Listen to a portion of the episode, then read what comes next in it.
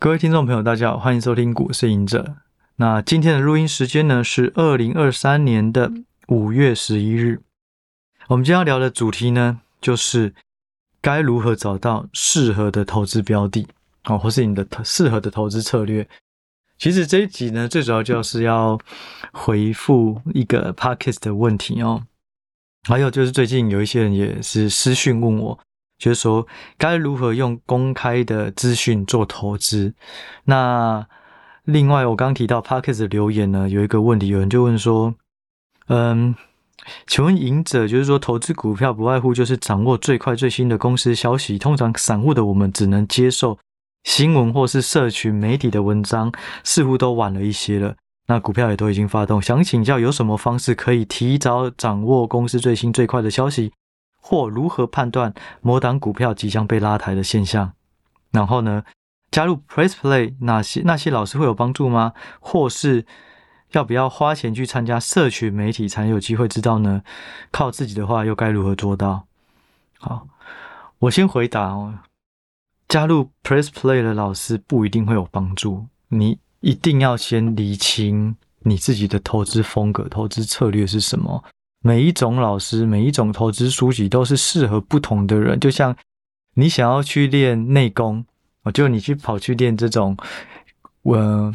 剑剑术或是枪那种刺枪等等，那就不一，就是不同。你你想要练蹲马步，就你又跑去练不同的这种兵器，就是说每一个。派别每一种投资方式一定有它适合的方式，可是不要觉得说，哎，我想要去做基本面，可是我又听消息，可是消息呢，它又会太落后，导致我基本又会误导我基本面做判断。所以就是说，一定是先厘清你自己的投资风格，还有你的投资策略属性。那要厘清这个东西呢，你必须要先还原，看你自己的条件，每一个人都不同，这没有一体适用的哦。举例来说，就是说。如果你的时间，我们先讲第一件事情，要先了解、厘清自己的适合的投资策略啊，或是投资属性。如果你是一个每天都要上班到很晚，然后可能呃九点上班，晚上十点或是八点才下班的，你根本就没有时间看股票、顾盘。那就不要想说要去做当冲，不要想说哦，难得有一天是家里闲闲没事做，我来做个当冲，就你就不适合这样的人。你适合做当冲的，一定是你有很很高的时间能够盯盘，你能去感受到这个盘势的强弱、产业的轮资金的轮转等等，然后能够对于买卖盘的变化能够非常的精准。对，那如果你是像刚刚提到，你工作都没有时间，那你应该要考虑的是说。你要找的是被动投资，慢慢去熟悉了解投资到底是什么。那这个东西呢，你就要先回到我刚提到的，除了你的工作的时间有多少，第二个你的年纪有多大。假设你的年纪一开始刚很年轻，你也能够很拼，那也许你就可以很积极的去学习很多东西。可是当你年纪越大，你你有了家庭，你有了事业，那投资你就要变得步调就要放慢。然后再就是你的资产，资产大、资产小就不同。资产大的，你可以稍微的拉长你的投资期间，然后去分散，减少使用杠杆。可是如果你是很想要很快的时间赚到一些钱，你就必须要大量的去阅读，然后大量的去装。也不是说每一次。这个转换频率越高，就一定报酬率越高，这是未必的。可是，当你看越多的资料，你就越能够掌握每一档它要发动的机会，你的手上的王牌就会越多。所以就是说，不同的每个人的不同条件，其实他都会有适合的投资策略。对，所以我觉得就是说，大家可能。不要觉得哎，好像就只有一套，或者是我该我我哪一套最适合我？你应该是要先理清自己的时间、自己的能力哦。你了对投资了解多少？你最习惯的是基本面、技术面、筹码面，哪一个比较熟悉？还有你的金流的运用，你的年纪大小哦，这些其实都是考量的变数啊。然后呢，还有就是说风险承受，这个也很重要。就是说，我看大家当中好像很好赚。可是实际上，我是一亏钱我就会非常难过的人，那你就不适合当冲。你的风险承受承受度有多少，这也要考量。对，然后刚嗯那个问题不是有人说这个要如何提早掌握公司最新最快的讯息？我觉得这个除了内线以外，真的就是多听、多看、多交朋友，你就能够稍微对于市场行情的变化多一些敏感度。另外呢，就是多了解技术筹码的东西，因为技术分析跟筹码分析，其实它就是在去侦测一些，嗯、跟基本面以外的一些一些，呃，有是有蹊跷的东西的事件，例如外资的这个期货一直卖，一直卖，一直卖，一直卖，是不是他看到一些东西，或是说这个投信三大法人一直卖啊，或是说融资一直在买。哦，就是这种东西，呃，不同的玩家他们的行为，其实有时候也会暗示某一个行情而出现哦。那我觉得就是多听、多看、多交朋友。但是呢，他下一个问题是说，如何判断某档股票即将被拉抬？这个真的就只有你知道金主要做什么事情，你知道这些大的投资机构要做什么事情，不然没有人知道谁会即将被拉抬。但是你可以透过基本面、技术面、筹码面的判断，知道哪一档在一段时间以后应该会有不错的表现哦。这两个不同哦，一段时间后有不错的表现，跟即将被拉抬，这是不同。即将被拉抬真的没有人知道，就像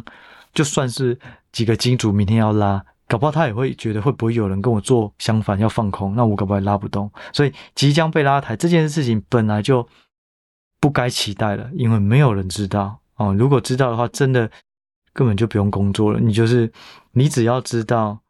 谁即将被拉抬，你就直接去买他的融资，去买他的期货，去买他的权证，并且 all in 跟所有家人借钱去买，你就致富了。但是就是没有这种事情啊，因为。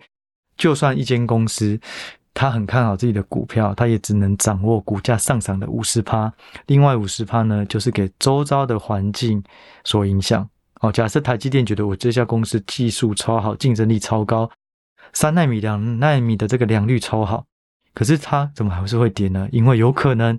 这种地缘政治，有可能因为 Intel、三星超车，这个是。外在无法变，台积电无法掌握的变数，所以不是说即将拉抬这件事情是人人都可以，基本上连自己的公司都无法知道它明天会涨或会跌，除非它有一个重大讯息要公布。那当然，可这个就是内线，这真的是不容易啦，不是每个人都有的。然后也是要小心，内线有时候也会有假的哦。好，所以第一个就是说，你要找到适合的投资策略，就是你要看到了解自己的条件。啊，就是不管是财务面、风险面、个人的这种特质啊，或是年龄啊、资金水位等等的。那如果你的资金或是你追求的报酬，甚至我觉得还有一个最重要的，就是说你需要用到多少钱？好，你对于财富的需求有多大？这个东西你就回推，你就可以比较好算到你累积到多少钱，你要有多少的报酬率，就可以达到你。梦想的那个生活，哦，那当然你要实际一点，不要觉得说啊，我身价就是要有个几亿以上啊，我现在才二十万，那这样的话你就会逼着自己一直去做杠杆，一直去做当冲，可是实际上可能就是更快毕业。哦，所以就是你很实际，你之后可能要有多少生活费，然后有多少的孝心费，然后你可能想要买什么车，你的房子要住多少。啊，然后这些换算下来，差不多在几岁的时候达成，那你回头现在有多少钱，你就可以去算这个报酬率，还有你的薪水加薪的幅度有多大哦之类的。我觉得这样会比较实际。当你的报酬率不会太高，例如啊，例如哎五趴以内我就可以，那可能你的策略就可以走存股哦。也就是说，你先了解自己的状况以后，你就可以知道你适合的策略是长期的保守的打法，还是波段的积极的打法。哦，可是呢，保守打法跟积极打法，你所需要的本质学能啊能力又不同。如果你是买 ETF 买存股的，你可能就是对于个股的拿捏不用那么精准。例如它的营收变化，例如它的这个竞争对手又怎么了？好，就就就像很多人会去买金融股，因为金融股的变化其实是不太大的，然后它配的又高。好，所以就是说，如果你是存股，你的所需要的本质学能是比较低的。那如果呢，你做的是波段，你就要很了解市场上的所有脉动。哦，所以当然了，这很合理嘛。你要求的是低报酬，那当然你就可以越被动；如果你要求要求的是高报酬，当然你就要越努力、越积极。好，所以就是说，当你了解你的本质学能，你的报酬率需要多少可以达到你要的？好，那接下来你就可以选择你的策略。那你的策略呢？如果你是需要这种很积极的，那也许你就去买成长股哦，或者是说偶尔如果胜率高的时候用一些杠杆哦，但是不鼓励用杠杆，一定是胜率高，你的资金有额外的弹性在使用哦。所以就是说，它没有绝对的答案，但是当你衡量了自己的条件以后，你就可以找到适合的策略。那另外。有一个人也曾经问过说：“哎，到底你怎么看被动投资跟主动投资适合什么人？”我的想法啦，哦，就是说，当你的胜率低的时候，哦，一开始的胜率总是比较低嘛，除非你有新手运，我们排除新手，你的胜率低的时候，就先使用被动投资，或者是你不主不想要追求这么高的报酬，你对于太高的报酬其实你觉还好，你就是稳健的稳健的报酬。那其实被动就可以，所以也就是说，一开始新手你要切入股市的时候，我建议先以 ETF，因为 ETF 不用到选股，你只要选对产业或是选对地区，那里面很多成分股就可以看你的选择是对或错。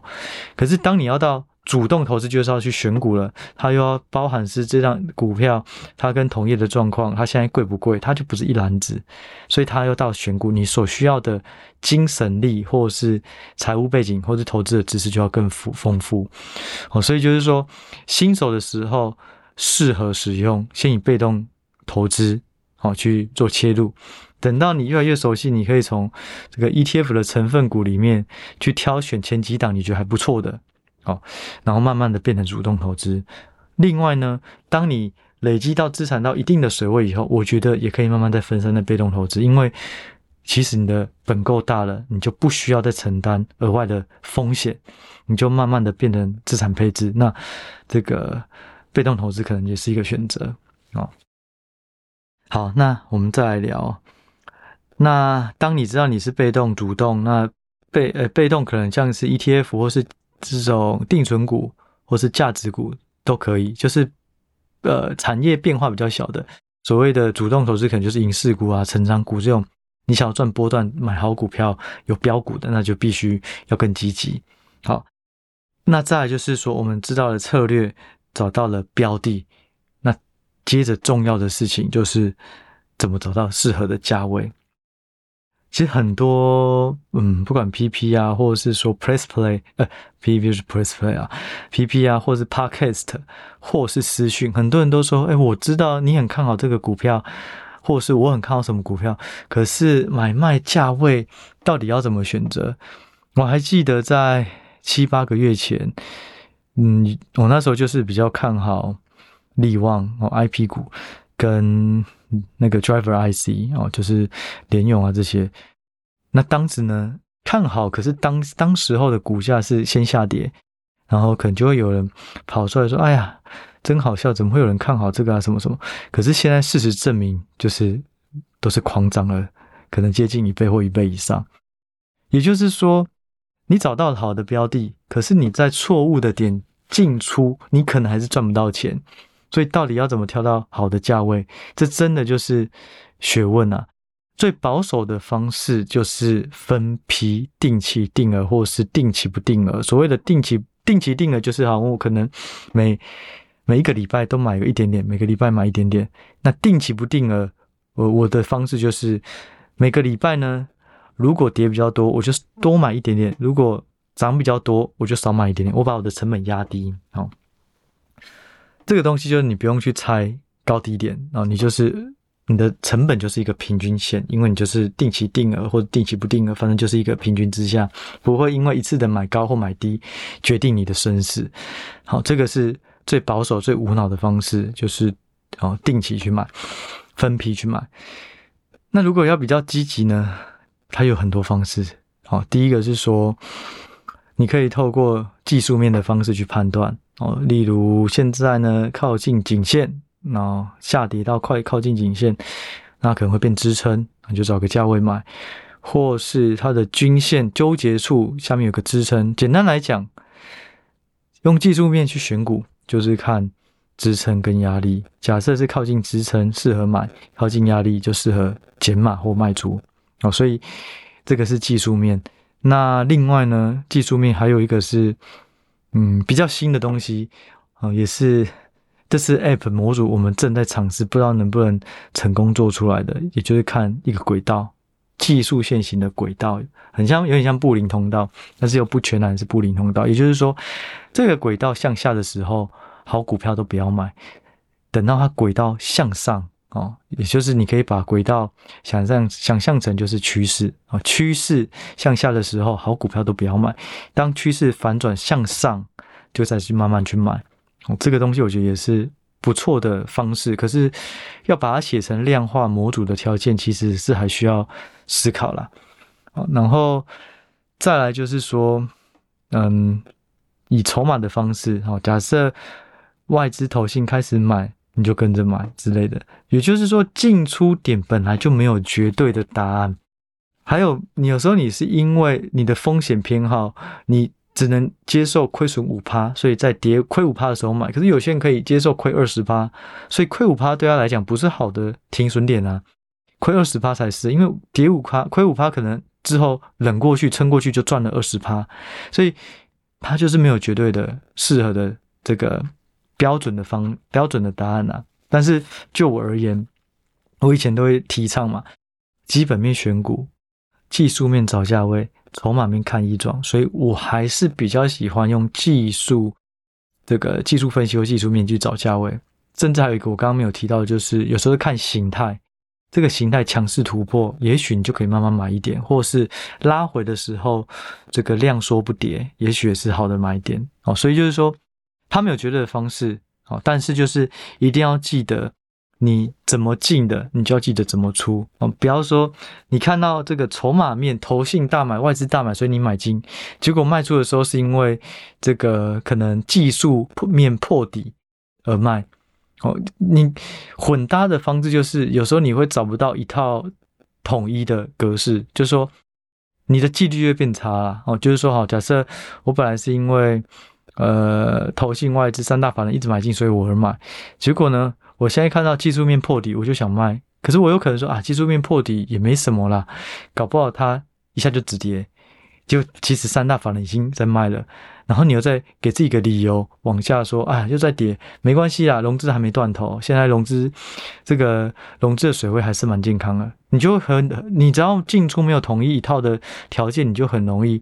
无法遵守这个纪律。所以我还是建议，就是说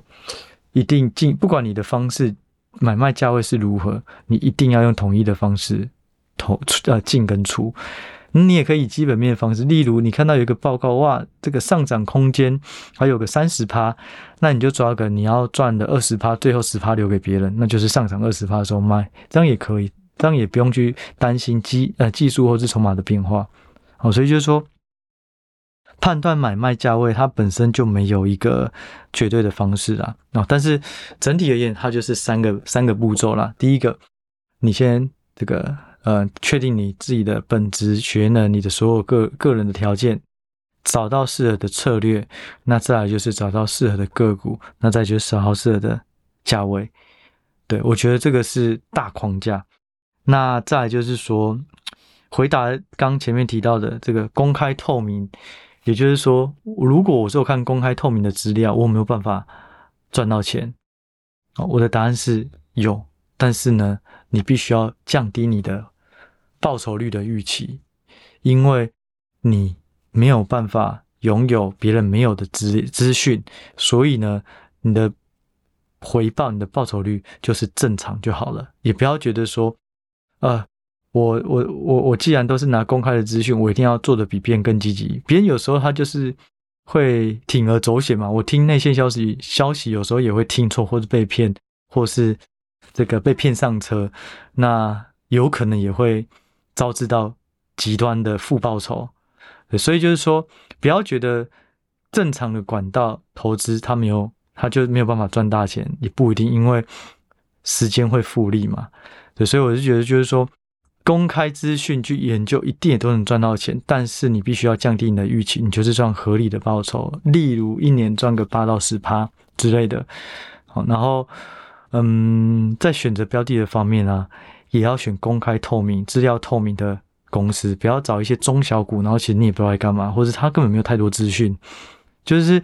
你看的，你居然都是要以。公开透明的资讯资讯去选股，可是却选择一些小股，或是听别人在讲名牌，又心痒又跳下去，就可是那些个股根本没有公开资讯可以看，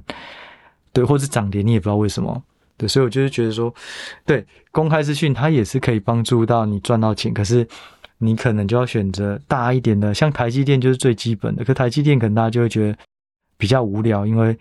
呃，它的变化不大，然后感觉感觉每个人都知道，就没有什么新鲜感。但是其实也未必啦。哦，好，所以就是说，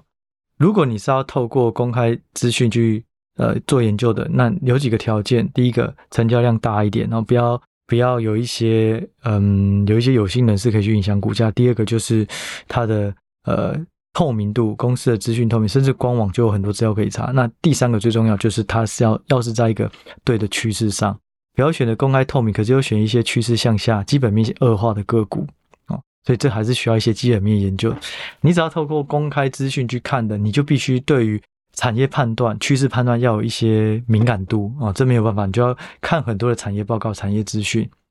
所以就是，虽然就是说这些看这些东西感觉很累、很很很很很赚得很慢，可是实际上。它给你的风险也是比较低的，因为你卖的时候你会知道发生什么事而卖，你不会因为有几个有心人士、有心主力隐藏这家公司这个被抽单的风险，然后在新闻媒体可能大肆渲染，然后让很多人跳进去，不明就里跳进去，后来突然大跌进去好几根。因为你看的是公开资讯，然后你又在一个正派的公司、流动性好的公司，又是趋势上要亏，其实也可能没有亏多少，所以风险呃报酬虽然。不不用预期太高，可是风险也相对有底啊，哦，不会说无限的这种无限的一直下跌，或是出现了一些掏空啊什么的，哦，所以我觉得各有好坏啦。但是就以如果你没有什么资讯都没有的状况下，其实先以公开资讯的方式去透露，其实大部分人都有公开资讯啊，除非你的交友圈很广啊，你的小道消息很多，可是小道消息都还是要小心，因为。就以一般散户而言，你能够得到的消息绝对不会是第一手，可能都已经是第十几手了。好，所以还是鼓励大家以公开资讯去学习，然后只是说你的功课要做得很广。那就我的方式呢？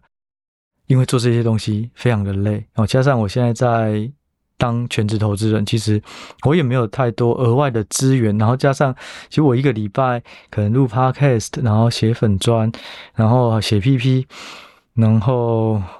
就是没有太多的时间能够有很多交际应酬的活动，所以实际上我的老实说，我的讯息也就是大量的去收集市场上的券商报告啊，或是发生的事情，或是几个战友，我们有不同以前的。几个同业，我们其实都还是有保持联络，互相交流彼此观察到的股市的东西，就只有这样而已。其实也没有什么产业的讯息，当然也会有一些道听途说的啦。但是这个东西都必须还有好几层的确认，我才会敢出手，或是敢去仔细研究。好，所以我自己的想法就是说，我现在会希望透过嗯量化的方式去快速过滤。目前市场上的报告、市场上的数据，然后我就可以直接，可能一天就有三到五档是新的，诶，基本面很好，技术面很好，或是筹码面不错，然后是本一比会接低哦，符合一些条件，我就直接研究。这也就是我做模组跟 C-Money 合作最大用途，其实某个程度就是帮助我自己做投资，因为就是说，如果我有机器人，其实。最好的朋友，最好的主力就是助力啦，就是你自己的大脑。如果你的大脑，但是我们一个人的大脑时间有限，精力有限，我没有办法一天去收集可能八百档、一千档的个股的资讯，不管是股价变化、基本面变化等等。可是如果我有条件，有资料库拿进去，直接跑出来，以我的条件跑出适合的，那我觉得这样的效率就会提升很多。所以我自己就是有点感慨啊，就是说。其实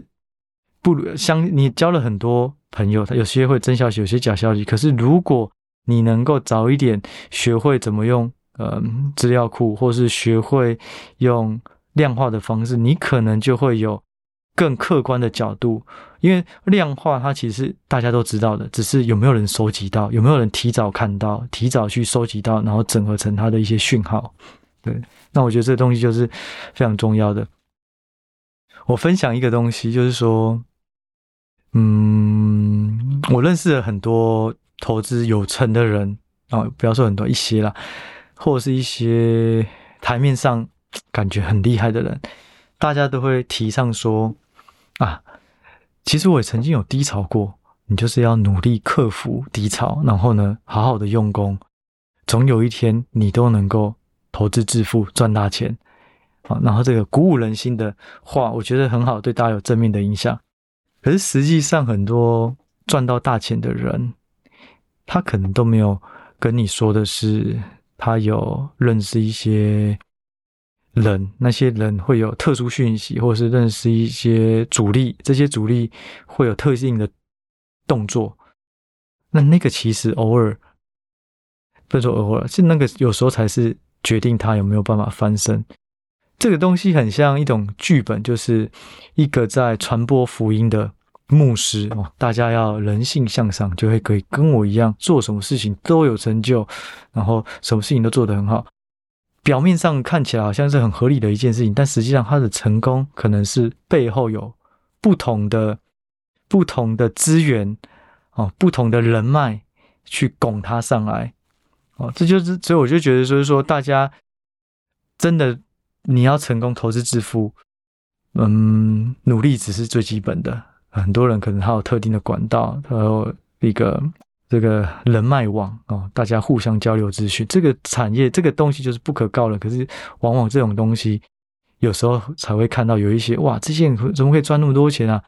对，都有，这个是有一部分，当然也有很多人是刻苦耐劳、勤俭持家，一步一脚印的去做投资，这也有。哦，但是不是所有你只要努力，你就一定会有跟那些人一样有很好的财富效果。所以我觉得只能说投资很辛苦。那如果你能提升你的投资效率，增加你的投资的触角，这样就能够投资胜率，增加你的投资胜率啦。对，所以我自己而言的话，我就会希望这个量化选股能够帮助我，反正就是。市场的资讯，如果我都能够收集到它的脉络、它的动向，甚至不同的分析方式，找到适合的东西，那其实我用这个东西去判断，帮助自己多投资，反而也不会被别人误导，所以也是一个很好的方式啊。好，所以今天这集呢，就跟大家分享到这里。也就是说，回过头来我们来整理一下，哦，就是说你要怎么投资，要去追消息，知道即将被拉抬的呢？没办法，哦。我也没办法，主力可能有办法，偶尔会有办法知道，可是普通的人都不会有。所以，那你要投资什么适合的这个投资策略呢？你就要先回到自己的条件啊，你的本职学能、你的年纪，然后你的知识，然后你的现金流，你所需要的总共的钱有多少啊？然后当你了解以后，你就可以去选择你的策略。保守策略、积极策略，然后当策略选定了以后，你就去找适合的个股。适合个股找到了以后呢，就去找适合的价位。像我刚刚讲的，你可以用基本面、技术面，反正我先把这讲完了。基本面、技术面、筹码面、筹码面等等，那这些呢，你就可以慢慢去建构出你自己的投资模式。好，投资永远都是 try and error，就像是我跟一年前、半年前、三个月前。永远都一直在调整调整里面自己投资结构里面的参数，所以它是一个很漫长的嗯淬炼过程。哦，所以就是不要觉得好像会有一套完全正确的答案，就算这套正确的答案适合一个人，也不是不见得适合我们两个。哦，所以在嗯就。分享到这里，然后也希望大家能够对多多了解自己的状况，然后去了解自己适合的，找到自己的适合的投资方式，并且去不断的调整自己的投资方式。我觉得那个才是最实际的。啊，那我们这一集呢，就先聊到这里。好，我们就下一集再见喽，拜拜。